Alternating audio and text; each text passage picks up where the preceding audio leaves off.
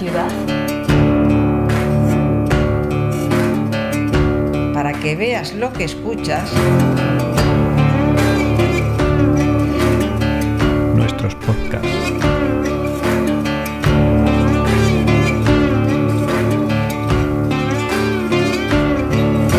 Ateneo de Saberes. Portadoras de registros sonoros urbanos. Hola, bienvenidas a Oficios y Recuerdos, un programa de Ateneo de Saberes. En esta ocasión te invitamos a escuchar a Matilde Muñoz, con quien tuvimos la ocasión de recoger sus recuerdos en los años de resistencia clandestina contra la dictadura franquista. Así que deseamos lo disfrutes. En nuestra página web encontrarás las fotos de este episodio y además escucharlo libre de publicidad a través del canal de Telegram de Ateneo de Saberes. Me gustaría charlar contigo acerca de lo que fue tu vida de lucha contra el franquismo y sobre todo tu militancia pues bueno en las organizaciones políticas por las que tú has pasado, ¿no? No solamente también organizaciones políticas en el sentido partidista, sino también probablemente en otras organizaciones. Creo que en aquella época de, de los años eh, 69 o 70 es cuando se crea la UPM, la Unión Popular de Mujeres, en la cual creo que tú empiezas a, a estar dentro de, de, esa organización, ¿no? ¿Nos puedes contar un poco cómo fueron esos comienzos en los cuales tú empezaste una época de activismo? Vamos a ver, yo empecé mi activismo en la universidad y eso ha seguido hasta ahora, ¿vale? Por lo cual, digamos, he pasado por muchas etapas. Pero enganchándome a mi vida, después de un año de casada aquí, que yo acabo la facultad, eh, trabajando, siempre trabajando, mi marido y yo nos vamos a Italia con una beca que nos proporcionó Tierno Galván, a Turín, a un instituto de estudios europeos. Siempre, siempre en contacto y militando militando en la FUDE. Bueno, pues nos vamos y estamos un año, primero en Turín y luego pues nos dimos una vuelta por toda Italia, tuvimos un periodo en Roma, etcétera, etcétera. En ese periodo yo seguí absolutamente en contacto. En Italia yo estuve militando en un colectivo feminista de Turín. Y yo seguía naturalmente en contacto con mis compañeros de la FUDE y del PCML en Madrid, que eran mis amigos, había militado con ellos en la FUDE y seguíamos siendo amigos y tal. Y siempre ellos habían intentado meterme en el PCML, pero no cumplía yo las características para estar en el PCML, porque era feminista que eso es una cosa que era considerada pequeño burguesa, y porque estaba a favor de la lucha de guerrillas, y el PCML no, ¿vale? Eh, estaba por una insurrección de masas. Entonces yo lo que hacía en mis idas y venidas de Turín aquí, pasaba por Ginebra y llevaba paquetes que me daban en Madrid. ¿A ti no te informaban del contenido? No, ni yo no quería saber. Yo no quería saber nada. Eran paquetes pequeñitos. Imagino que tendríais cuidado en la frontera, ¿no? En la...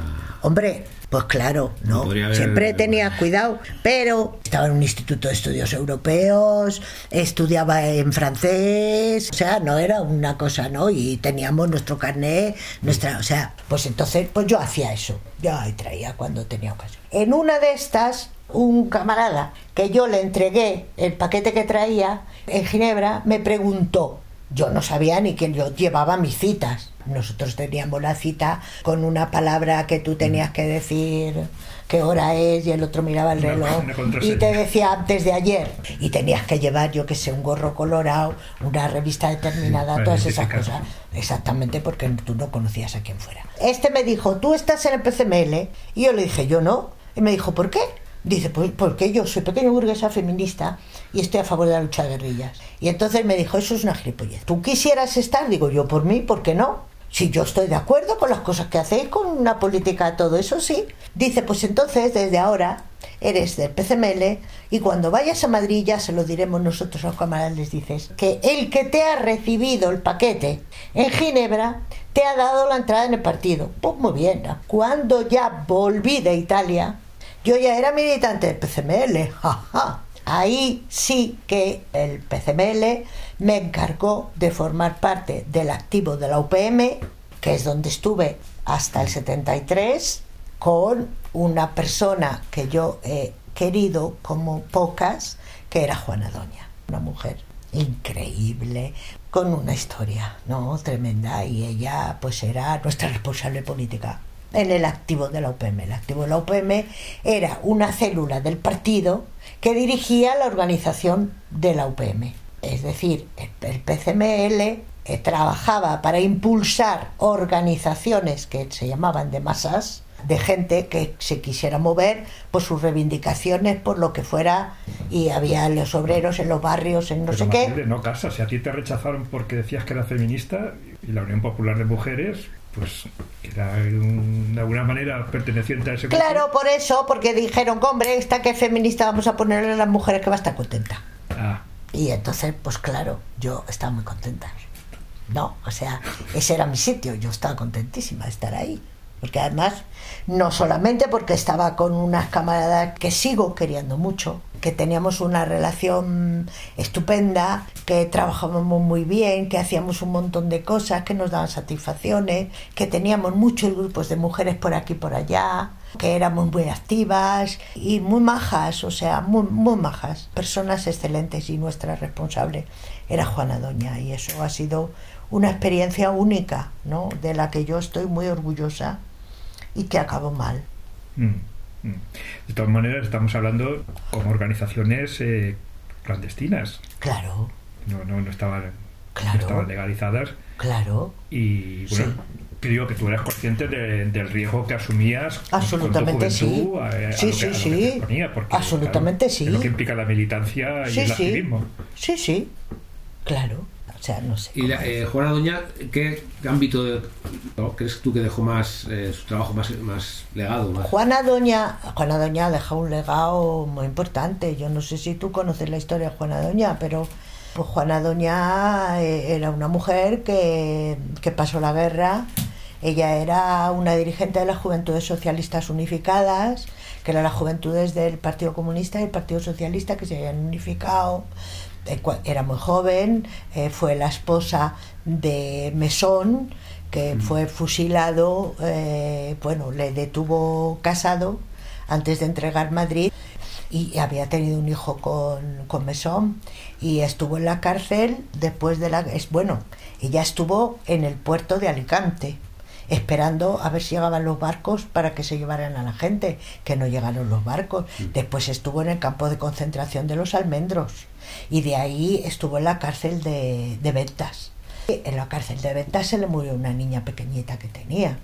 Y salió después y en el 47 la volvieron a detener porque ella siguió y siguió militando, siempre Partido Comunista, y en el 47 la detuvieron por una bomba que pusieron delante de la Embajada Argentina eh, en contra de la ayuda que Perón estaba dando a Franco.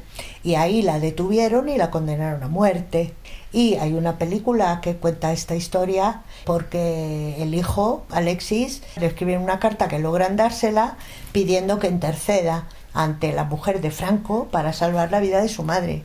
Y efectivamente la quitan la pena de muerte. Y ella se pasa 20 años en la cárcel y sale y sigue militando. Y cuando sale, milita en el PCML, donde militaba su hijo Alex. Y su sobrino y toda la familia. De todas formas, fíjate que el rol de las mujeres en aquella época y sobre todo en el tema de la militancia era más bien escasa, ¿no? Y no sé qué otras mujeres coetáneas de aquel entonces podían haber que fuesen referentes. No sé, quizás estoy pensando a lo mejor en Dolores Ibarruri. En, Bueno, Dolores Ibarruri estaba en Moscú. Estaba, a ver, si en el FRAP sí hubo... En, en esos años se empieza a formar el FRAP, porque la línea del PCML era la creación de un frente popular en el que estuvieran englobadas pues todos los que quisieran acabar con el franquismo a través de la lucha armada y revolucionaria. Y ahí había pues muchas organizaciones y el presidente del FRAP, que se creó oficialmente en el 73, fue, digamos, precedido de todo un periodo de comités pro FRAP, de organizaciones que se incorporaban o que no se incorporaban, etcétera, etcétera, ¿no? Entre ellas estaba la UPM. La UPM era una organización que estaba promovida por el PCML. Todas las organizaciones de masas tenían una gran autonomía, hacían lo que consideraban, pero todas estas estaban dirigidas por el PCML a través de estas células que se llamaban activos, que se dedicaban solo a eso, a trabajar en estas organizaciones, a promocionarlas, a hacerlas crecer, Nosotros hacíamos un periódico que se llamaba Liberación, lo hacíamos con una cosa que nosotros llamamos planígrafo, pero que no corresponde a la definición que da la RAE de planígrafo. Todo el mundo conoce como la vietnamita, que era muy fácil de guardar, de desmontar y de hacer, y así hacíamos el periódico, los panfletos, lo que sea. Y los grupos de mujeres que había en cada sitio también, es decir, hacían sus propios panfletos. Las organizaciones del FRAP se han caracterizado no tanto por su número, que seguramente tenía más militantes el PC que el PCML, pero nosotros éramos mucho más activistas. Es que no paraba. No, es verdad, ¿no? Es que se nos veía por todas partes. Es que si tú ibas, las pintadas pues eran nuestras. Y seguramente, por ejemplo, el PC tenía más militantes. Aunque no sabemos ni los números del PC, ni los números nuestros, ni nada. Éramos todos clandestinos, obviamente, y trabajábamos en la clandestinidad, lo cual no significaba más que que todo el trabajo político y de militancia pues se hacía con unas determinadas normas, reglas y comportamientos. Pero por lo demás, pues yo trabajaba, trabajaba en una empresa y ahí trabajaba con mi nombre, con mi apellido y, y, con mi cualifica y con mi todo. Pero luego la actividad militante política pues se hacía clandestinamente y sabíamos perfectamente lo que nos jugábamos. Eso lo sabíamos todo. Y teníamos unos librillos que nos pasaban con los normas de comportamiento. Y cuando si te detiene la policía, ¿qué tienes que hacer? Ya sabes a, lo, a dónde vas, ya sabes lo que tienes que hacer. En la organización interna, cuando hacíais reuniones, cuando tratabais sí. temas, la presencia de la mujer era, Sí. era, era notable, era Sí, escasa. no, no, era notable, era notable. Había mujeres por todas partes, ya te digo. Nosotras, la UPM como organización de mujeres, la concurrencia, entre comillas, que tenía eran las mujeres democráticas del PC, que efectivamente eran muy diferentes a nosotros. Había mujeres en todas las organizaciones. Digamos, la UPM en 1973, antes del primero de mayo, acabó mal, porque efectivamente éramos una organización considerada por muchos camaradas como demasiado feminista.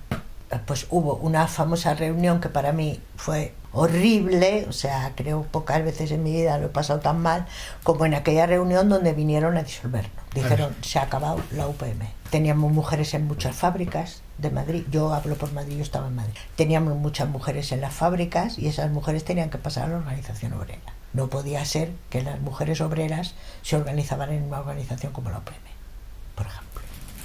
Y entonces, en teoría, teníamos que ir nosotras a todos, a los varios grupos a convencerlas de que pasaran a militar en otra organización. Yo me negué Claro. totalmente, dije conmigo no contar. Yo en aquella reunión lloré y no te digo, estaba Juana Doña, estábamos todos en el activo, y dos camaradas que vinieron de, como decíamos entonces, por arriba. O sea, la UPM era una organización de solo mujeres, donde había solo mujeres y estaba dirigida por un grupo de mujeres, que éramos nosotras. Claro, pero eso ya Con les- Juana les- Doña. creó el recelo, digamos, o, o todo- o simplemente que se consideraba que no, no debía seguirse con esa No, línea. no, no debía Claro. seguir. Éramos, eso- pero esas decisiones, tú ya has llegado a saber o si hay, en el fondo lo que había era sí, una de- un deseo de parar una determinada corriente de, de feminista sí. O otras cosas que no tenían. No, no, no, no, Era no, no, era no, no, no, no, era una cuestión de, de concepción política y de Claro. línea política y de que ahí había una organización que era una organización que se estaba moviendo como feministas y eso pues no, era pequeño burgués y que es eso de que la organización de mujeres tenga mujeres en fábricas. Las obreras se tienen que organizar en la organización obrera que es su organización de clase y no con las mujeres. Eso suena muy a catecismo, ¿no? No, eso suena a machismo, como lo quiere llamar. Ya, ya, ya, pero... pero que- Suena a machismo, a machismo, de Pero- catecismo nada, porque eso no estaba escrito ni en ninguna línea política, ni en ningún estatuto, ni en ningún nada. ¿No? Y a contradicción pura, porque por un lado era una organización que estaba promovida y dirigida por el PCML, y por otra, pues era una organización que muchos, porque yo sé que eso se discutió en los niveles más altos y que había gente que no estaba de acuerdo, pero por mayoría salió que sí, que había que disolverla. Y entonces, pues nos disolvieron. La verdad es que fue totalmente inesperado, porque nosotros que íbamos muy bien la organización y que teníamos a muchos grupos por muchas partes, yo personalmente, aparte de estar en ese, yo eh, era activista en Palomeras Bajas. En Palomeras Bajas había un grupo de mujeres que eran maravillosas, que vivían en esas casas autoconstruidas, donde no tenían de nada, Y era un grupo de mujeres, pues más proletarias que proletarias, que estaban organizadísimas, que hacían sus panfletos, que daba gusto leerlos, porque eran así, en plan, nosotros todo el día fregando escaleras, y una actividad que llevábamos era impedir los desahucios de la gente que estaba en estas casas autoconstruidas. Y ahí íbamos las mujeres, porque además eran horarios en los que los hombres trabajaban en la construcción todos, peones, y, y las mujeres como trabajaban limpiando escaleras, como ya decían, pues tenían más posibilidad y ahí nos juntábamos todas las mujeres a defender que no desahuciaran a la familia. Te estoy hablando del, del 71, 72 y, y parte del 73, ¿no? Y ya yo estaba ahí con, trabajando con esas mujeres. Pero nosotros pensábamos, pues en una casa de estas, que, que iba a venir gente de la dirección para tener una reunión con nosotros. Pues nosotros pensábamos que nos iban a felicitar. Que nos iban a felicitar por lo bien que estaba yendo el trabajo que habíamos hecho en dos años, ¿no? Porque efectivamente habíamos crecido muchísimo, había, hacíamos un montón de cosas y estábamos tan contentas y tan orgullosas. Y creíamos que venían a felicitarnos y apoyarnos. Y resulta que vinieron, Pero no, no, no hubo un momento de decir, nos negamos, vamos a continuar. no, ¿Acatasteis aquello sin más? Bueno, yo, yo desde luego yo me negué a hacer determinadas cosas. Dije, yo conmigo para ir a los grupos de mujeres a convencerlas que se organicen otro lado, conmigo no contáis. Pero, oye, también había una cosa que se llama fidelidad al partido, que era importante. Eh, también había que éramos todos camaradas y que nos las estábamos jugando todos juntos y que y eso es no una relación muy fuerte por lo cual digamos yo sí que me negué.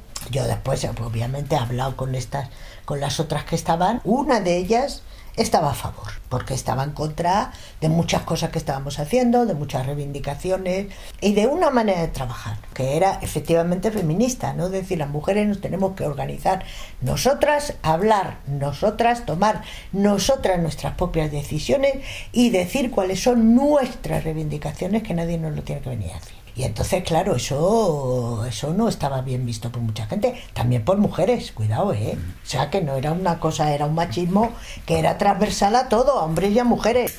Una de las nuestras estaba de acuerdo, decía, es verdad, es que nosotros hemos, estamos aquí, está ganando una línea, que, pues sí, y nosotros estábamos muy contentas. ¿Y que, y que después de ese pago, digamos que sí. supongo que cambiaría tu percepción de, de la propia organización. Yo, yo lo manera, pasé ¿no? muy mal, lo pasé muy mal, pero seguí siendo una militante del PCML.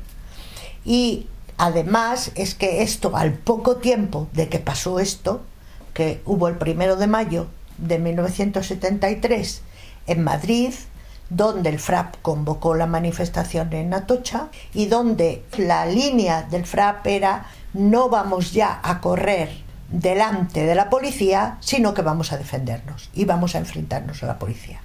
Y en esos enfrentamientos que hubo, hubo un brigada político-social que murió mm, acuchillado y claro, ahí se desencadenó una represión impresionante y ahí empezaron a detener a gente, a cientos y cientos de personas, no solamente en la manifestación, sino después. ¿No? Por ejemplo, a toda la gente de sanidad, porque para la manifestación del 1 de mayo, que ellos están organizado maravillosamente, ¿no? Porque dicen nos vamos a enfrentar y eso significa tener toda una organización paralela de sanitarios y en los hospitales. Cada grupo, según las organizaciones que fuera, tú dices, yo soy de esta organización, yo puedo organizar tres comandos. Estos comandos era gente que sabía que tenía que saltar, como decíamos nosotros, en un determinado punto y sacar lo que fuera la bandera, esta pancarta, esto lo que fuera. Y ahí la cosa era que todos llevaran algo para defenderse. Que eso fue maravilloso. Porque una compañera se llevó un hacha. y la llevaba aquí metida. Yo que con ella estuve después En la la cárcel. La llevaba aquí metida, sí, o sea, por ahí, pues cada uno, pues que está- o sea, era que era así, cada uno, pues lo que pudiera. O sea, era una cosa muy discutida, muy convencida y que formaba parte de nuestra idea, ¿no? Que ahí ya basta con salir corriendo, aquí hay que aumentar el, el nivel Plantar cara. y plantar Sí, cara. Y ya está bien. ¿no? De correr delante, ahora vamos a correr detrás. Y eso fue lo que pasó.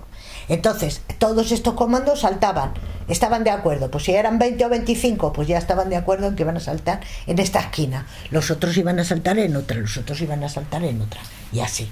Y hubo muchos enfrentamientos con la policía y pasó eso.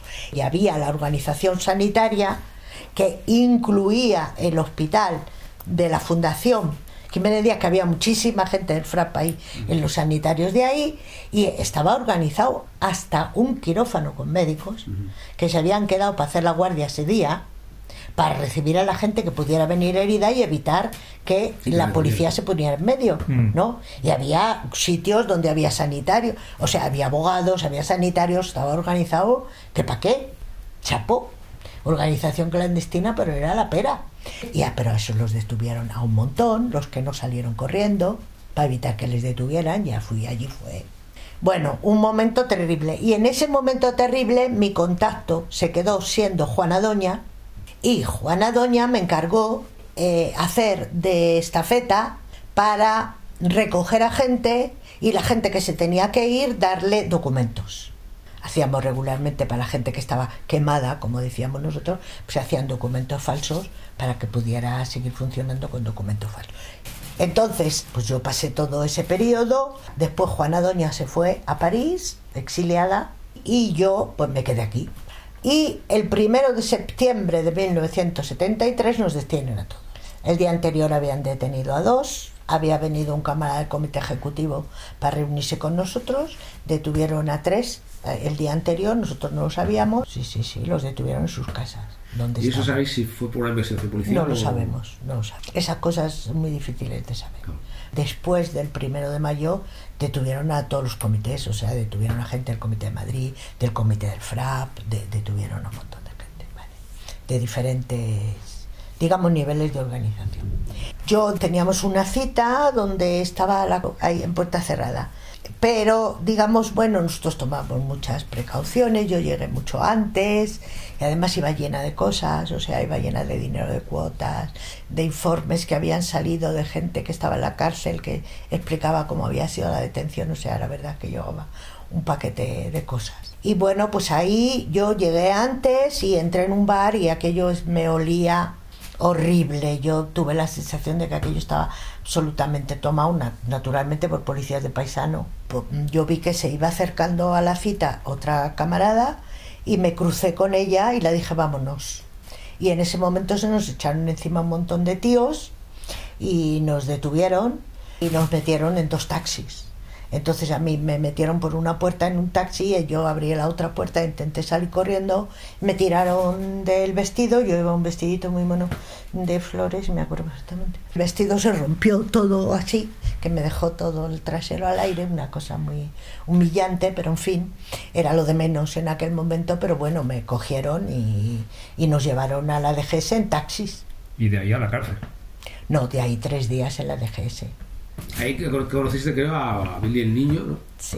El receptor Billy el de- niño te recibía, se presentaba, porque no, ella decía, ya se, te recibía, ¿no? Vamos, primero te hace, quitan todo, te hacen la foto, esta, papá, papá, las huellas, no sé qué, abajo, abajo, y te meten en una celda. Las celdas eran pequeñas, sin ningún tipo de abertura, solo con una puerta metálica y con una cosa así, con una rejita que se abría y se cerraba, y una luz perpetua encima de la puerta. Y un pollo de cemento, y ya está. Ya te subían para arriba después de esto, y el primero que te recibía, bueno, yo hablo por mí, pero eso era muy normal, ¿no? Lo cuentan muchos. El primero que te recibía era Billy el niño que se presentaba y decía, soy Billy el niño. Por si acaso tú no le conocías, ¿no? Y te, y te pegaba de hostias por todas partes, o sea, sin preguntarte ni cómo te llamas, ni quién eres, ni qué has hecho, ni dime algo. No, eso no le importaba un comino. Primera cosa era la paliza. su Pa, eran las pa, pa, pa. Vale. Yo tenía una debilidad en, los, en las encías y enseguida empezó a salir sangre así por la boca y me salió sangre de la nariz. Entonces empecé a salir sangre por la nariz por la boca y me dejó. Pero después pasé a otros, o sea. Estuve tres días que casi prácticamente a mí no me bajaron al calabozo. Yo estuve arriba todo el rato. Bueno, pues entre las muchas cosas hay que contarlo, por mucho que hemos estado callados durante muchísimos años, porque No es fácil, no es fácil. Sobre todo porque uno no se considera un mártir, no quiere que sea visto como tal, ni quiere dar pena, ni quiere dar, hoy pobrecita, no, ay, pobrecita lo que habéis pasado, nada de eso. Tampoco porque uno no quiere hacer sufrir, por lo cual yo hablando con muchas compañeras, hemos estado muchos años sin hablar de esto. Y eso es muy común.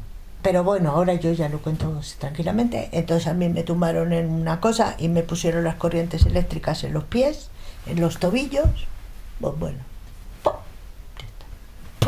está. no pasa nada. Y, y luego me tuvieron de pie, tiesa, sin poderme mover, sin poder descansar sobre ninguna rodilla, que cada vez que doblaba las rodillas me llegaba un palazo en las rodillas. Y ahí sí estuve muchísimas horas sin comer, ni beber, ni nada de nada. Y luego ya, pues se acá pasaron los tres días. y Ma- Matilde, ¿tu madre estaba informada? mi madre no sabía que a mí me habían detenido, lo supo después. Durante esos días mi madre no sabía que yo estaba en la DGS. No, no lo sabía nadie. No, es Tampoco decir, tu pareja. digamos que el que el que era mi marido ya habíamos tenido un poco de problema, pero sobre todo él que, que también era un militante, cuidado, con un nivel de responsabilidad más bajo que el mío, eh, cuando empezaron las, las detenciones del primero de mayo, él dijo yo me voy, porque aquí nos van a detener a todos. Y yo le dije yo me quedo. Pero entonces él se había ido, ¿vale? Estaba en Inglaterra. Y yo estaba aquí. Después de todo esto, después de los tres días de rigor, a menos que no fuera un estado de excepción o te aplicaran la ley antiterrorista, que entonces te podían tener muchísimos más días, pero nosotros no. Por lo cual, pues después de eso te llevan a las salesas, ante el juez. Ante el juez yo dije, mire, a mí me han torturado, me han hecho esto. Sí, eso decís todos. Ya, ya está, vete. Y entonces ya de ahí, pues te vas a, a la cárcel. A mí me tocó Carabanchel, que entonces era la cárcel de mujeres, lo que muchos llamaban el psiquiátrico, porque había sido un psiquiátrico, ¿no? Entonces yo estuve en Carabanchel, en esta ala que era para mujeres, y ahí fue... ¿Pero ¿Estabais separadas de las presas comunes? No, estábamos No, pero eso es- todas juntas. Es muy distinto a los hombres que en Carabanchel sí estaban separados. Sí, nosotras no, era un sitio pequeño, era una cárcel pequeña y estábamos juntas, pero juntas incluso había, allí había celdas individuales, que eso era con el tiempo te las ganabas, yo, y había celdas colectivas de muchas, en la- y estábamos mezcladas con las comunes también en las celdas, ¿eh? Mm. Una celda de 20, pues estábamos todas juntas, ahí estábamos todas juntas todo el rato. No había ningún tipo de distinción, digamos. No, no había ningún tipo Ni de siquiera la, distinción. digamos, la, la- No. los administradores de la, cárcel No. les daba igual un poco. aquello. Igual, igual, exactamente igual. Eh, Nosotras convivíamos con las comunes, hacíamos un trabajo con las comunes, las ayudábamos a hacer las instancias, a no sé qué, dábamos clases y nos llevábamos muy bien con la mayoría de ellas, ¿no? O sea, nosotros estábamos muy organizadas. Allí eh, todas las que había éramos del FRAP, entre las que habían detenido la manifestación, las que habían detenido después, pasábamos mucho frío, eso sí, eh, nos lavábamos las cosas, las colgábamos y salían los chorlitos, teníamos un patio muy pequeño, teníamos la comuna, donde teníamos, no nos podíamos quejar porque nos metían comida, nos metían dinero, nos metían ropa y, y la llegada de la DGS a la cárcel era pues una maravilla, ¿no? Claro. Porque allí llegabas como llegabas y allí pues te acogían besos, abrazos, cariños, ropa limpia, cama con sábanas, es decir, otra cosa. ¿Cuándo fue el primer encuentro con tu madre? Cuando te visita en la cárcel ella. Cuando me visitan la cárcel. ¿Recuerdas aquel momento? No, ¿Cómo que no lo recuerdas? Pero ya, tu madre, digamos que sí tenía conciencia de, que- de que esto podía pasar o de que le pidió un poco de sorpresa. Pues yo creo que sí, que tenía conciencia de que algo podía pasar, pero nunca se hablaba de eso. Ya, ¿Cómo fue ese encuentro con tu madre? pues normal. ¿Qué, te- qué- qué fue lo que te dijo? Pero hija mía, ¿cómo- ¿qué has hecho? No, al contrario. Te digo que mi madre en esa ocasión eh, fue, pues yo qué sé, más que madre coraje. O sea, ella en las esperas de la familia fuera, en que seguida se movilizó, fue al juez, eh, estuvo con mi abogada, que era Cristina Almeida, y iba y venía y hacía instancias y, y traía comida. Pues si éramos 25 o así del frappe en ese momento, pues eh, nosotros lo decíamos, tenéis que traer comida para todas. Traían unos pucheros así que, que no te digo yo, si nos trataban maravillosamente, ¿no? Y nos traían ropa y todo lo que hiciera falta. Nos metíamos en la cama más vestidas de los que estábamos de día. O sea, se acumulaba y todo, jerseys, cosas, gorros, guantes, bueno. Y mi madre, pues te digo, relacionó que era, vamos, que les metía el mitin a los otros padres y madres que venían. Tenemos que estar orgullosos de nuestras hijas. Ellas han hecho lo que nosotros no nos atrevimos a hacer. Y menos mal que están ellas para luchar. Y, o sea, así era. Y batallaba, iba al juez, decía, ¿cómo esto no es posible? No sé qué. Pero fíjate que con lo que... No, mi madre en, en los malos momentos, ella era estupenda. En los momentos en que tú estabas feliz y todo iba bien, eso era, no podía, eso no podía ser. ¿no? Claro, ella le sentaba a gusto era Oye, pues cada uno, ella, ella estaba a gusto en las la dificultades, en las, o sea, es que no hacía falta ni estaba decirle nada. como pez en el agua. Ella estaba como pez en el agua. Y ella batallaba, hacía, da, da, da, ala, echaba unos mítines que decían, no, hay que ver tu madre, no sé qué. ¿Y tu hermano? No, pero no, mi hermano. Nada. Mi hermano ni me habló, ni me vino a visitar, ni me mandó una postal, ni me mandó 100 gramos de jamón. Nada. No, lo digo porque yo trabajaba, trabajaba en Comercial Garza y me tuvieron el puesto hasta tres meses esperando que me dieran la condicional y me mandaban jamón regularmente. O sea, se portaron maravillosamente. Pero eso es significativo de que había un cierto tipo de solidaridad con ese tipo de. Muchísima, de- de- muchísima. de O sea, y luego, te digo, y luego las familias, pues, pues se portaban con nosotros. A nosotros nos entraba en la cárcel el ABC. Y el, pero el periódico ABC, cuando nos llegaba a las manos, estaba recortado. Así, tenía toda una serie de ventanitas de noticias recortadas. Esa, eso era una actividad continua. Matilde, eh, haciendo cuentas, tú ingresas en prisión con la edad de 25 años. Y bueno, ya, ya hay un- una larga vida llena de, de- de cantidad de episodios, entre ellos primer marido, ¿Sí? una separación. ¿eh? No, todavía no. Todavía no te habías separado. No, no, no. Él Él- se él- había él se ido. había ido en- Se había ido, estaba cagado. Se había separado él, nada más. No, él se había, no estaba separado. Me mandaba unas cartas a la cárcel maravillosas. Seguías en contacto con él. Pero, ah, el amor de su vida, lo preocupado que estaba. no llegó a visitarte. ¿eh? No él se, pi- Estaba, se estaba piró. resentido. Ya, él no podía, él no podía No, él no tenía ninguna intención porque decía, a ver, a mí me van a detener, no te fastidias. Yo, él me dijo, mira, yo me voy porque aquí nos van a detener a todos. Y yo le dije, pues vete, yo me quedo. Y él Y cogió él la se y fue. Claro, se hizo la maleta y se fue. Pero, o sea, si hay Y que- dejó todas las. Nosotros Pero teníamos si una casa. si tener- Vivíamos en Antonio López y teníamos una casa. O sea que ahí se quedó todo lo de la casa. la Que me desvalijó la Brigada Político-Social. Se llevó hasta el, fíjate que era el día uno y yo acababa de recibir mi sueldo, que estaba todavía, nos lo daban en unas bolsas en las que estaba toda la. Tanto sueldo, tanto no sé qué, tanto no sé qué, total esto. Vale. Pues esa se la llevó la Brigada Político-Social. Eso que luego se Me desvalijaron. repartían entre ellos, como hacían. Ah, mira, eso yo ya. Se llevaron todo, se llevaron libros, la máquina de escribir, todo, el tocadiscos se llevaron. Que luego cuando me amnistiaron fui yo, ¿eh? Fui yo con la lista a decir, a ver, ¿me van a devolver todo esto? ¿Y qué contestaron? Se dice, pusieron a reír como unos locos. ¿Cuánto tiempo pasaste? En- Seis meses. Seis meses. Me, me fueron negando la provisional, nada, me despidieron del trabajo. Después ya finalmente me dieron la libertad provisional y estuve unos, unos, un tiempo en cuarentena que se llamaba, pero encontré un trabajo, me puse a trabajar, adquirí una habitación, no sé. Y luego, en realidad, al poco tiempo, pues me dijeron, te vas a Italia. Y yo dije, ¿cómo que me voy a Italia? Yo me quiero quedar aquí. Dice, no, porque hace falta gente en Italia. ¿Por qué? ¿Qué sentido tenía? Tenía eh, sentido, el sentido que tenía era que yo había estado en Italia, que yo hablaba italiano. Para la organización, ¿qué Sí. sentido tenía eh, que la Pues presencia en Italia? nosotros teníamos una organización muy fuerte en el exterior, entre migrantes, solidaridad, eh, exiliados, y había una organización en, en muchísimos países en el exterior Mm. fuerte. Y me dijeron, no, se necesita una persona que lleve la organización en Italia, porque que es verdad que yo había aprendido italiano, era un sitio en el que yo me podía manejar con facilidad. A partir de ahí ya, claro, con todos los documentos se queda la policía. Mm. Entonces me dieron la documentación falsa y me fui. Mm. Tenía el pelo de negro, ¿Ah, sí? me lo corté. ¿Y eso por qué? No, el- me corté el pelo en la cárcel, porque ya yo iba el pelo muy largo. Y en la cárcel ya dije, si esta vez no me concede la provisional, me lo corto porque estoy hasta el moño de pelo largo. Y me lo cortó una prostituta francesa muy simpática, que sabía muy bien cómo nos cortaba el pelo y todo eso.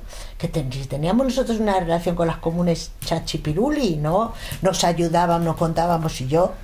Vamos, o sea, lo que aprendimos nosotros de las prostitutas, eso era. Nos daban toda una serie de clases de sexo Magistrales. que nosotros decíamos, ¡joder! pues, ¿Por qué no hemos probado esto? Y hay que ver. Esto vamos a probar nosotros cuando sacamos esto, ta, ta, ta. Era- No, teníamos una relación con, con todas, ¿eh? muy buena. qué Con bueno. las que estaban por drogas también. Vamos, tuvimos un problema de una común que entró en la comuna nuestra, porque nuestra comuna estaba abierta, ¿no? A las que quisieran entrar, entró en nuestra comuna y descubrimos que era una chivata. Y claro, ahí la cogimos por banda y nos portamos muy mal con ella. No, de eso yo a mí no me ha gustado. Después lo he pensado y he dicho no. Nosotros no hicimos bien porque no podemos ser como ellos nosotros. Co- Continuemos, es decir, tú sales de prisión, te mandan para Italia, pero claro, no solamente hay una vida de militancia y la vida política, sino que también en paralelo hay una vida personal, ¿no? No hay que dejarlo tampoco de lado esto, porque la gente también lleva otras historias, no solamente es el día a día. La relación con tu marido, ¿cómo va? Pues bu- bueno, mi marido me había escrito todo el tiempo cartas de amor. Cuando él, que estaba en contacto con la gente que estaba fuera, concretamente en Italia, él en, en aquel momento se había vuelto a Turín y allí estaba trabajando y entonces estaba en contacto con la organización en Italia. Entonces le dijeron que yo iba a ir, porque él siempre se preocupaba con los contactos que tenía de la gente, pues decía, oye, que, que cómo está, qué le ha pasado, no sé qué, ¿no? Aparte, claro, las cartas que nosotros escribíamos eran cartas que pasaban por las funcionarias, ¿no? Por lo cual, pues no podías decir nada de tanto y a veces llegaba completamente negro, porque no sé qué había escrito que no podía leerlo. Pero bueno, no, siempre me escribió. Nosotros teníamos una, un juego muy divertido a través de las cartas también, mm, que era de los puzzles que se cogía una página y se pegaba un cartoncito y se cortaba lo bestia y se mandaba, que claro, no tenías el modelo, ¿no? La tenías que volver a construir. Y, ento- y también mi marido me mandaba así cosas para que yo jugara, en fin. De todas maneras, pero- él había tomado una decisión y yo había tomado otra, pero teníamos una relación pues de sinceridad y de decir, ya- oye, cada uno decide... Italia la- Él, cuando yo llegué a Italia, a la primera cita que tuve con el camarada que me recibió en Milán, me dijo, él se llama Faustino, Faustino te está esperando en este sitio. Yo le fui a ver y entonces él me dijo, te tengo que decir, porque siempre teníamos una relación de muchísima sinceridad, eso sí, en lo bueno y en lo malo. Te tengo que decir que yo ahora estoy viviendo con una chica, pero que ya le he dicho a ella que si tú me vuelves a aceptar, que yo a ella la dejo y vengo contigo. Pues imagínate decir eso a una feminista convencida como, mí, como yo. Le dije, tú estás pirado, chico. O sea, vete con esta chica y no me lo digas otra vez porque es que te he oído bofetar. O sea, ¿esto qué es? ¿Pero qué, qué somos las mujeres? Cabas, tenía algo de, de reserva ahí. O sea, a esta de reserva, a mí de primera, de segunda, de tercera. ¿Pero esto qué es? Lo nuestro se ha acabado, pero ya. Porque siempre nos hemos querido muchísimo. Y nos hemos seguido queriendo. Siempre hemos continuado siendo amigos y queriéndonos mucho y viéndonos y todo eso, ¿no? Pero le dije, pues, por favor, vuélvete con esta chica. ¿A ti te Y dolió? es lo menos ¿A ti te dolió? Hombre, claro que me dolió, me dolió porque además me cabré con él. Le dije, encima me has escrito cartas en lo que esto no me lo has dicho. No, porque es que él me seguía manteniendo como la primera opción. Entonces, ¿cómo iba a escribir cartas conociéndome como me conocía?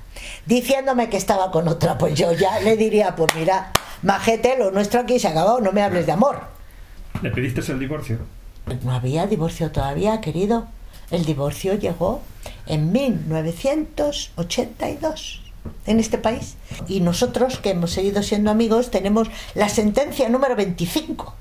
O sea que en cuanto salió la ley, Enseguida teníamos un amigo abogado y le dijimos, va, porque mientras tanto yo había tenido toda otra vida y había tenido un hijo con otro, no lo pude reconocer. Eso ya es otra historia.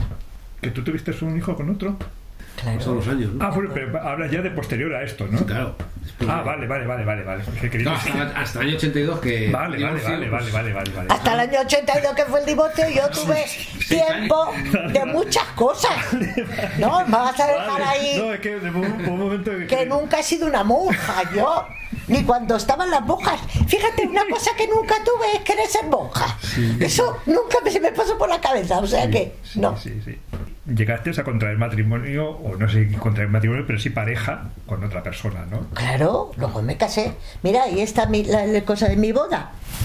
Sí, hay unas fotos vemos aquí. Hay unas fotos. Esta es mi boda. Y ¿Ese es tu marido? también es mi boda. Tu marido... eh, Claro, Pero esta la- Ricardo Gualino. Tu segundo marido. Tu segundo Y este mi Es hijo. italiano. Mira que cuando yo me casé con él teníamos este hijo. Claro.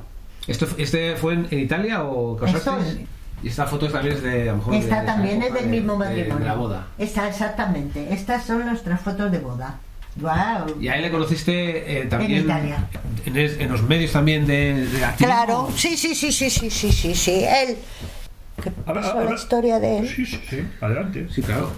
Bueno, él es Ricardo Gualino, italiano, que vino a España en 1964 para llevar negocios de su familia.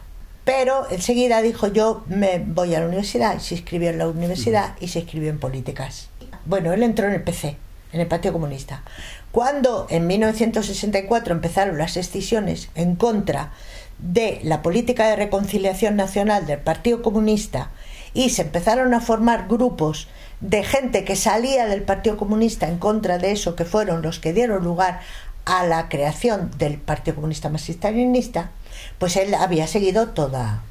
Estaba en la universidad, estaba en políticas y le detuvieron en el 65 cuando volvía en su coche con otro compañero que venían de, de una fábrica de tirar panfletos para una huelga de Geta- Getafe, volvían en el 600 y cuando volvían se pararon en un semáforo en el camino que de, de Getafe a Madrid, ya dentro de Madrid, y un obrero, parecía un obrero, iba vestido de paisano, pero era un, un guardia civil, se puso delante del coche en el semáforo, sacó la pistola y disparó.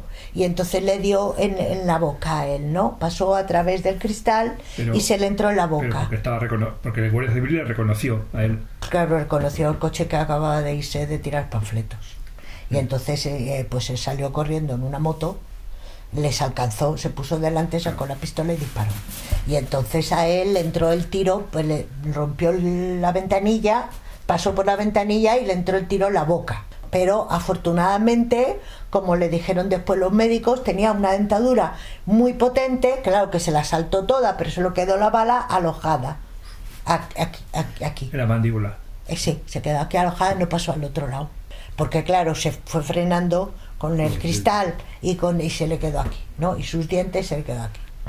Y detuvieron también al que iba con él y le condenaron a seis años, ocho, no me acuerdo, seis, a seis años y medio. Joder, o sea, si, si poco fue la condena ya de dispararle de una manera, digamos que. No, bueno, esa historia ya, mira, él ha escrito un libro que es maravilloso, que Es que tremendo. que se llama Frapp, una temporada en España. En español o en, está todo en En- español. Sí, sí, sí, sí, sí. Se hizo cuatro años de cárcel. Que cuando salió le dieron la orden de expulsión, porque era italiano. Cuando yo estuve en Italia, él con mi marido vino a vernos a Turín porque conocía a mi marido porque él estaba en políticas. Que habían estudiado juntos. Se conocían de la facultad. Efectivamente, yo le conocí ahí, ¿Le al que fue después mi segundo marido. Entonces yo le dije, ¿tú quieres contactar? Yo seguía con el partido toda mi cosa. Dice, uy, me encantaría volverles a contactar, porque en realidad yo mi militancia la siento para España y no sé qué, y aquí estaba haciendo cosas políticas, pero no estaba muy así. Además, como en Italia había sido un poco un héroe ¿no? herido por eh, el franquismo, etcétera, etcétera, pues allí incluso el PC, el PC italiano, le había pedido si se presentaba con ellos a las elecciones, ¿no? Porque claro, había sido una figura ¿no? emblemática, Vale, sí. Vale, que él dijo que no. Bueno, entonces cuando yo fui, él me recibió en Milán. Estaba ya trabajando con el partido, en la organización en Italia, con la gente que había del partido, con la gente que había del FRAP, con la gente que había de Solidaridad, en fin, toda una serie de actividades. Y era, y yo justamente me mandaban para sustituirle a él porque él iba a pasar a hacer otra cosa en Europa. Entonces estuve en Italia, empecé, estuve un periodo en Milán, luego me mandaron a Roma, en Roma estaba en casa de un camarada que era terrible. Y yo todo el rato le decía, yo no puedo estar en esta casa, por favor, no puedo estar en esta casa. Pero claro, me tenía que encontrar un trabajo y una habitación, no era fácil. Entre otras cosas, yo estaba con documentos falsos, obviamente, ¿no? Entonces ya es una etapa en la que muchas cosas no las puedes hacer. Es decir, todo lo que sea que te inscriban o que te pidan, uh, no, ya tienes que hacer unos trabajos en los que no te pidan nada y en los que tú les dices yo me llamo así y punto. Y, y, cuando yo ya dije, yo no puedo estar en casa de, de, este camarada porque no resisto, porque luego, claro, las relaciones, pues son, sí, las relaciones entre camaradas son una cosa muy fuerte, muy importante. Es una cosa que, que el que no lo ha tenido lo siento. ¿Cómo, se, cómo es eso? Te relacionas con personas que han tomado la misma decisión que tú de ser militantes y de jugárselas y de estar en eso sin que no los haya pedido ningún médico ni nos hayan dicho que lo teníamos que hacer nadie, ¿vale? Al contrario. En todo caso, lo que te decía, no, no te metas, no, no lo hagas. Por lo cual se establece una relación muy fuerte, aunque tú no le conozcas, aunque tú no sepas ni cómo se llama. Pero se establecen unos lazos que son fuertísimos, porque tú estás con, con, con esa persona en la misma guerra. Pero fíjate que yo, sin haber militado y desde fuera, siempre he visto estas organizaciones clandestinas no clandestinas como muy endogámicas. ¿no? El hecho, digamos, se produce incluso eh, ya no solamente como camaradas, sino también como una relación personal, como parejas. Tú encontraste a tus dos maridos probablemente en este tipo de organizaciones, ¿no? Sí. A los y, dos. Y, visto desde, y visto desde fuera, a otros no, ¿eh? lo ves como, como algo de. Ah, que nos quedamos entre nosotros. Impermeable, ¿no? Como algo impermeable. No, que, en el cual, o sea, hay muchos que, que se han casado con gente que no estaba organizada ni nada de eso, eso no. Y fíjate si yo estaba con mi marido que era un cagao. No, es verdad, no, que, que huía a las menos de nada, que no quería tener ninguna responsabilidad, que estaba siempre en niveles. Y a mí me parecía bien, o sea, he respetado siempre su decisión como él ha respetado la mía. Mm. O sea, y he tenido relaciones con otras personas que no estaban militando y me ha ido bien. O sea, es cierto que tú con otra persona que es militante tienes muchísimas cosas en común, más que, que, que con otras. Pero fíjate. Y no por eso es una organización cerrada. Sí, no, pero, pero desde el punto de vista de la mujer, en este caso, dentro de las organizaciones, y, y yo lo no lo sé, corrígeme, corrígeme tú, siempre es un- una figura, digamos, que está ahí como complementando A un camarada, digamos, de... de- No, de- y al contrario, mucho al contrario. Te voy a decir que la secretaría del PCML, que no tenía nunca un secretario, que siempre hemos dicho nos gusta, porque eran tres personas, era un colectivo, ¿no? El secretariado. Nunca ha tenido un secretario. Siempre ha tenido un secretariado de tres personas y había una mujer que efectivamente se juntó con un camarada que efectivamente estuvo cuando eran simplemente militantes, ¿no? Era una mujer mucho más mayor que él y siempre ha sido, ha estado muy por encima de él. Nombre de guerra, Elena Odena. Muy por encima. Es decir, en todos los sentidos. Políticamente, formación, de todo. Es más, nosotras siempre presumíamos de que en el secretariado había una mujer. Te digo, yo siempre he dicho, pues en el PCML, en el secretariado tenemos una mujer. Y encima el secretariado es un colectivo, cosa que me gustaba mucho. Y que en ese colectivo había una mujer que todos conocíamos, que escribía por todos los lados. No, no la conocíamos, sabíamos el nombre de guerra, sabíamos de su existencia. Yo después la he conocido, he tenido relación con ella en otras épocas. Vamos, por ahí están sus escritos publicados. Era de las que dieron lugar a PCML porque era una niña de la guerra, vasca, que la mandaron a Inglaterra y que cuando volvió sus padres los habían matado y no los encontró. Después estuvo exiliada. Cuando no encontró a su familia, se volvió a Inglaterra y estuvo con la familia que la había recogido como niña de la guerra. y desde jovencísima era una militante comunista, una mujer de armas tomar. Y nunca ha estado como mujer de él, al contrario, es él que ha estado como marido de... No, más bien. No, y no pasa nada. O sea, y tampoco él ha tenido ningún complejo ni nada de nada, ¿no?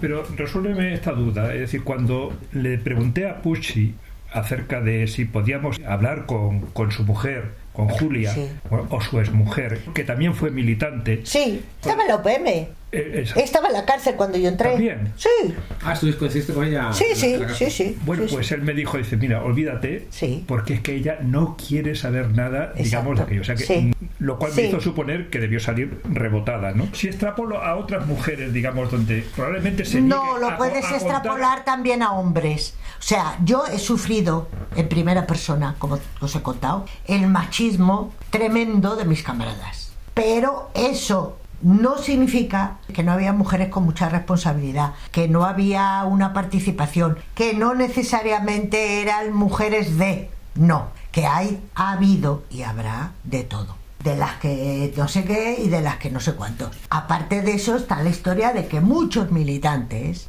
pasado tiempo, no quieren saber nada, que han tenido una experiencia completamente negativa y se han quedado mal y todo lo que tú quieras y no quieren saber nada y no quieren hablar de eso a Italia llego en 1974 a final del verano, empiezo a recorrer el país y a encargarme de la organización del FRAP en Italia. Bueno, también del partido, porque había militantes de todo. Y a empezar a tomar contactos con todas las organizaciones políticas italianas y, o extranjeras que hubiera allí para solidaridad con España pues en un momento determinado eh, Ricardo Gualino me acoge en su casa y entonces vivimos en la misma casa hasta que empezamos a notar que ahí había más que no éramos solo camaradas, sino que estaba surgiendo algo más bonito, más importante y más todo. Y entonces pues nos lo decimos y a partir de ahí empezamos a vivir juntos. Era una vida que yo estaba en Italia como un peón corriendo de un lado a otro haciendo millones de cosas, porque siempre muy activos hemos sido, siempre muy activistas, mientras que él no, o sea, era uno que viajaba, venía, iba, lo veía, no sabía. Obviamente nuestra relación siempre ha tenido clandestino, no lo que yo hacía, que él lo sabía porque era mi responsable, porque era más que yo, pero lo que él hacía yo no lo sabía. Y nunca me lo ha dicho y me parecía muy bien que no me lo dijera. ¿Cuánto tiempo estáis en Italia? Hasta 1976. En Italia hago un trabajo maravilloso, pero que no te voy a contar porque no quieres saber. no, no, eh, adelante, adelante, adelante. Es que, es que yo estoy en, Italia cuando empiezan a surgir las penas de muerte. Ah, hubo muchos juicios. Penas de muerte aquí en, aquí, España. Claro, yo trabajaba en solidaridad con España y la organización del FRAP en Italia, donde había gente de todo tipo. Eh, eh, una cosa que yo hice en Italia, empezaron las penas de muerte. Empezaron a pedir penas de muerte no solamente a nuestros camaradas que fueron acusados de matar a dos policías que les hicieron el juicio militar, sino también a otra gente. Había el juicio de Eva Forrest, Lidia Falcón, Eliseo Bayo, Alfonso Sastre, Mariluz Hernández, que les pedían pena de muerte. Y ahí nos desencadenamos con una actividad de solidaridad tremenda ¿no? a recoger y a movilizar todo lo posible. Ahí se montó un comité de solidaridad con los presos en España. Claro, el Partido Comunista estaba muy en contra de eso, porque nosotros éramos terroristas. ¿En qué estaba en contra? Estaba en contra de, de, que nosotros defendiéramos a la gente que estaba condenada a muerte. Que estaba. ¿Por qué? Porque éramos terroristas tanto la parte de Abaforres, etcétera, que, y, y Falcón, que estaban acusadas de haber ayudado a ETA, como los nuestros que estaban acusados de haber matado a los policías, eran terroristas. Y de hecho pusieron la ley antiterrorista, fueron juzgados todos como estaban juzgados todos como terroristas. Está ahí una actividad de todo tipo, pero también muy diplomática, de decir, sean lo que sean, aquí te tienes que mover, lo siento mucho. Pues una de mis grandes satisfacciones fue que, no sé si sabéis, que en Roma vivía Rafael Alberti. con María Teresa León. Yo estuve ahí con Rafael Alberti y con María Teresa León diciendo que se tenían que incorporar, que eran dos figuras muy importantes, que se tenían que incorporar a este comité, donde yo ya tenía porque tenía a gente del Partido Comunista Italiano que habían estado combatiendo la guerra a España en las frigadas internacionales y ya habían dicho que sí estaban, ¿no? Y entonces era el presidente del Senado italiano, que era Pertini, que fue después presidente de la República Italiana, Sandro Pertini. O sea, yo ya tenía a gente importante, no, no es que éramos dos, cuatro desgraciados. Y dije, os queréis que incorporar, y Rafael propuso y dijo, nosotros a eso vamos a incorporar. Que no. Esos, que no. Y pero María Teresa León, que era una tía a la que él trató vergonzosamente y valía mucho más que él, dijo, Rafael, se te está yendo la cabeza. Que luego a la pobre se la fue la cabeza a ella, de verdad.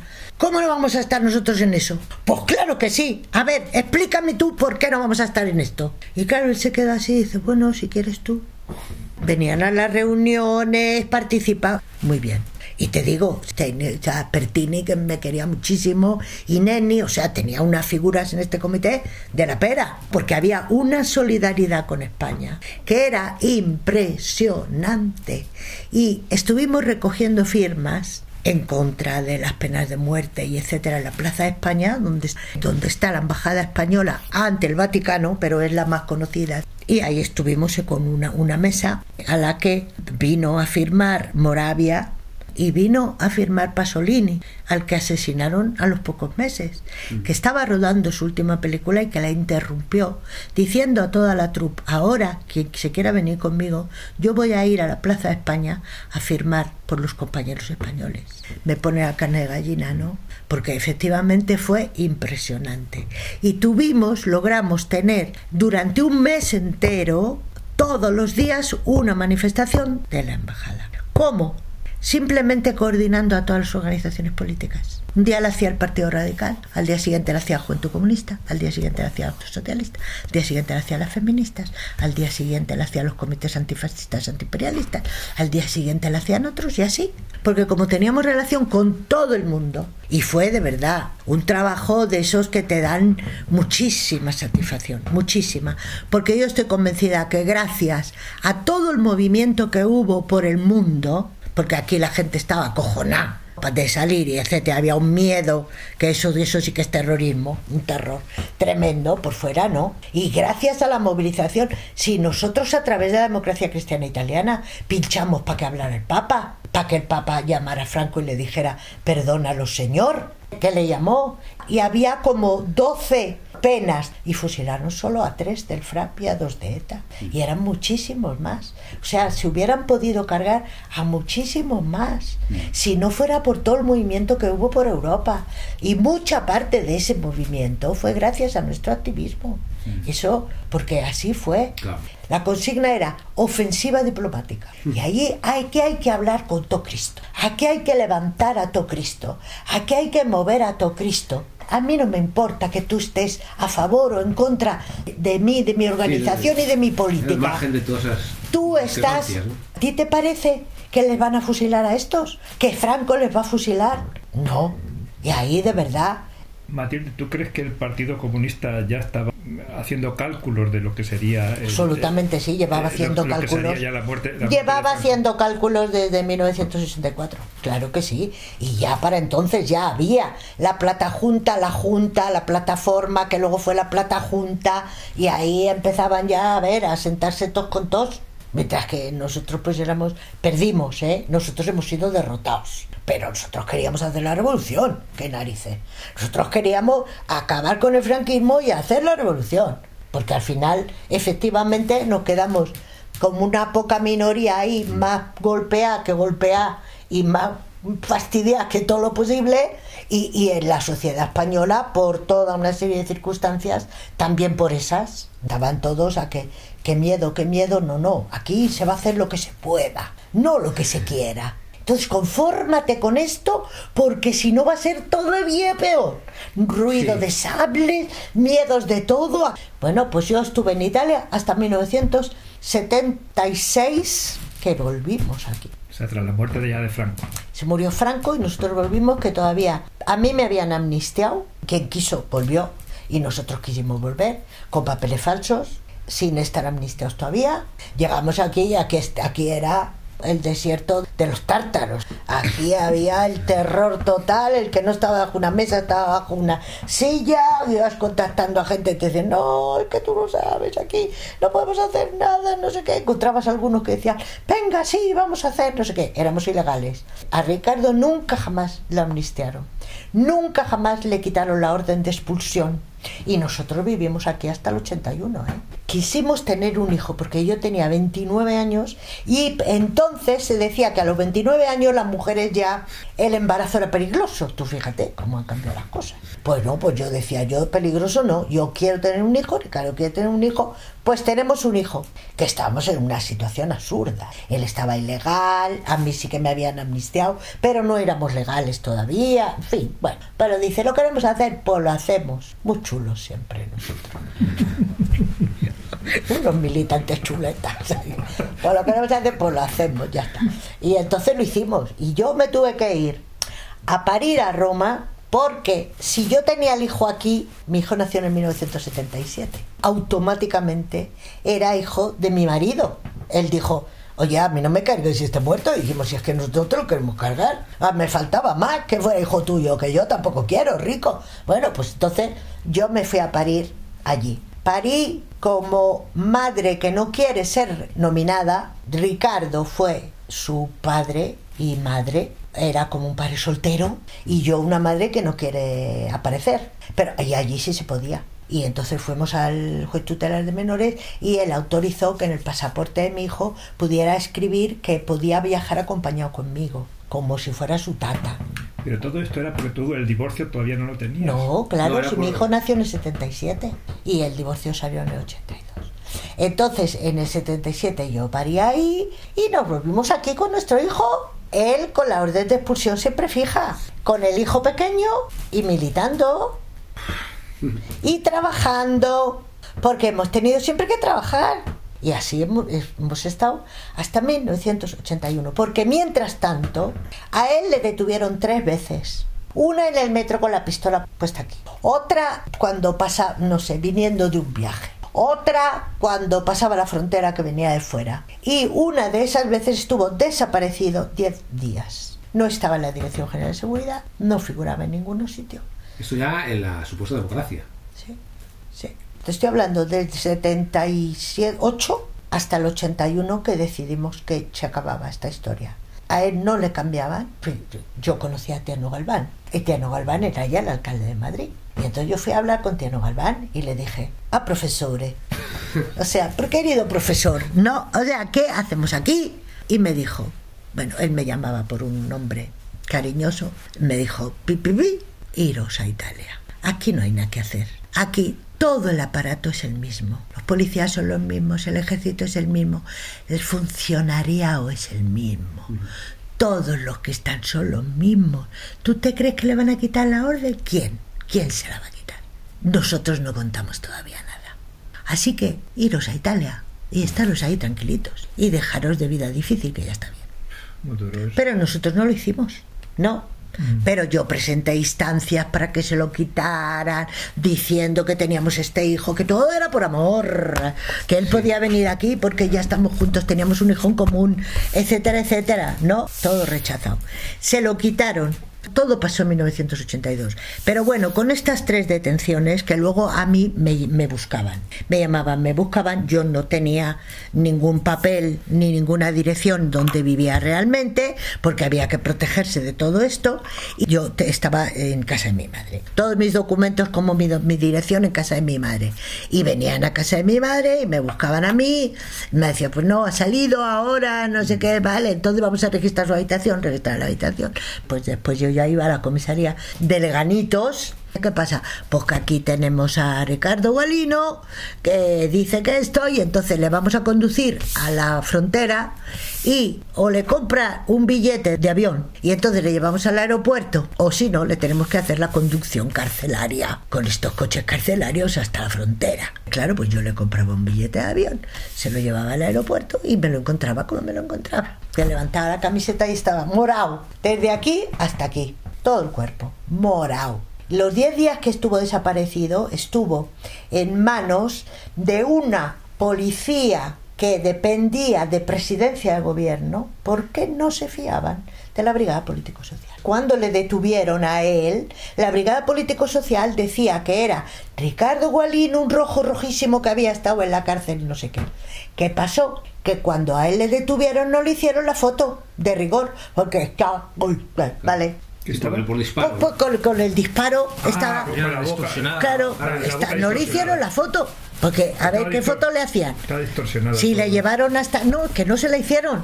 Ah, Porque. ¿cómo lo iban a hacer? Sí, eh, bueno, es que ahí fue otra historia. Porque no reconocieron, al principio no reconocieron que le habían disparado. En fin, hay toda una historia ahí tremenda. Y al final no le cogían en los hospitales porque decían, ¿quién le ha disparado? Claro, no, y la policía claro, decía, ah, claro, nosotros no. Claro, Pues entonces nosotros que le cogemos aquí y le llevaron de hospital a hospital porque nadie se quería hacer cargo de un herido ahí como estaba él, que nadie se responsabilizaba. Sí, que además era extranjero. ¿no? ¿Esto qué es? No, exacto, además era extranjero. Que como no tenían la foto en la ficha, la segunda policía que dependía de presidencia de gobierno pensaba que la brigada político-social la estaba engañando, que había quitado la foto de la ficha y que en realidad Ricardo Gualino no era Ricardo Gualino, sino un neofascista italiano, porque en esa época había muchísimos que participaron en el asesinato de los abogados de Aptocha, en la cosa de Montejurra, en un montón de cosas que pasaron, estaban implicados y con armas traídas por neofascistas italianos. Y entonces pensaban que él sí era un italiano,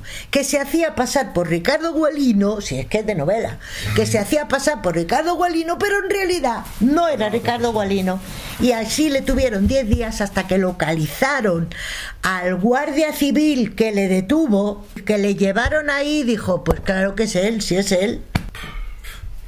Esos son los, los cloacas, ¿no? Las cloacas. Después de todo esto, después de todo esto que era una vida de verdad que dices, ya nos han legalizado, se puede hacer trabajo legal y nosotros estamos todavía así y no aceptan quitarle la orden de expulsión, no. Nos fuimos a Italia de vacaciones y además dio la casualidad que se enfermó, se puso muy enfermo por- porque esto le había afectado muchísimo la salud también. Y dijimos, no volvemos, que no podemos hacer esta vida, que no puede ser. Y ahí se acabó nuestra militancia. No nuestro activismo, que hemos seguido siendo personas muy acti- Él se murió hace cinco años en esta casa. Hemos seguido siempre, siempre personas muy activas, muy amigas de todos nuestros camaradas, con los que nos hemos seguido llevando muy bien, a pesar de diferencias importantes, con los que seguimos teniendo muchísimo cariño. Y hemos seguido siendo activistas, pues mira, en Italia, del, del barrio en el que hemos vivido, de todas las reivindicaciones posibles de la campaña por el agua pública. Yo siempre mm, feminista, grupos de mujeres por todas partes, con mujeres migrantes, mm, eh, haciendo talleres para que las migrantes pudieran independizarse y hacer trabajo. Hemos seguido siendo siempre activistas interesados en la política, en los movimientos sociales. Y yo sigo, yo sigo. Espero seguir hasta que me muera, porque esto es vida. Seguir luchando por tener un mundo mejor. A mí me gustaría que se hiciera la revolución. Ya comprendo que esto está más lejos que no sé qué. Pues yo sigo por ahí. Si vosotros vais a las manifestaciones, yo raro que me pierda una. Tengo que estar muy mal para no ir. No, es verdad. Y para mí eso forma parte de mi vida. Para mí eso es vitalidad, es vida, me gusta, me gusta, lo siento de verdad. Me parece que estoy haciendo algo que merece la pena. Que luego también tengo una vida. Y voy al cine y leo y como y bebo y hago todo lo que quieras, ¿no? No que estoy ahí, no, no soy ni ninguna mártir, ni ninguna héroe, ni nada de eso, me toca las narices, no me gusta nada, todo ese tipo de cosas. No tengo ninguna religión, tampoco esa. Pero a mí me encanta. Es mi vida. Muy bien, Matilde. Muchas gracias. Te queremos eh, Gracias agradecer mucho el tiempo que, que hemos estado aquí contigo, como una mujer con 74 años todavía está tan activa, está con tantas ganas de lucha. Y bueno, este es un mensaje que es bueno que quede, que quede ahí, que, que no solamente es la juventud, sino que Ojalá. hay quien el tiempo, digamos, le cambia, pero tú has sido siempre consecuente con tus principios, con tu lucha, como otras muchas mujeres, y, Y con la cabeza muy alta. y con la cabeza muy alta.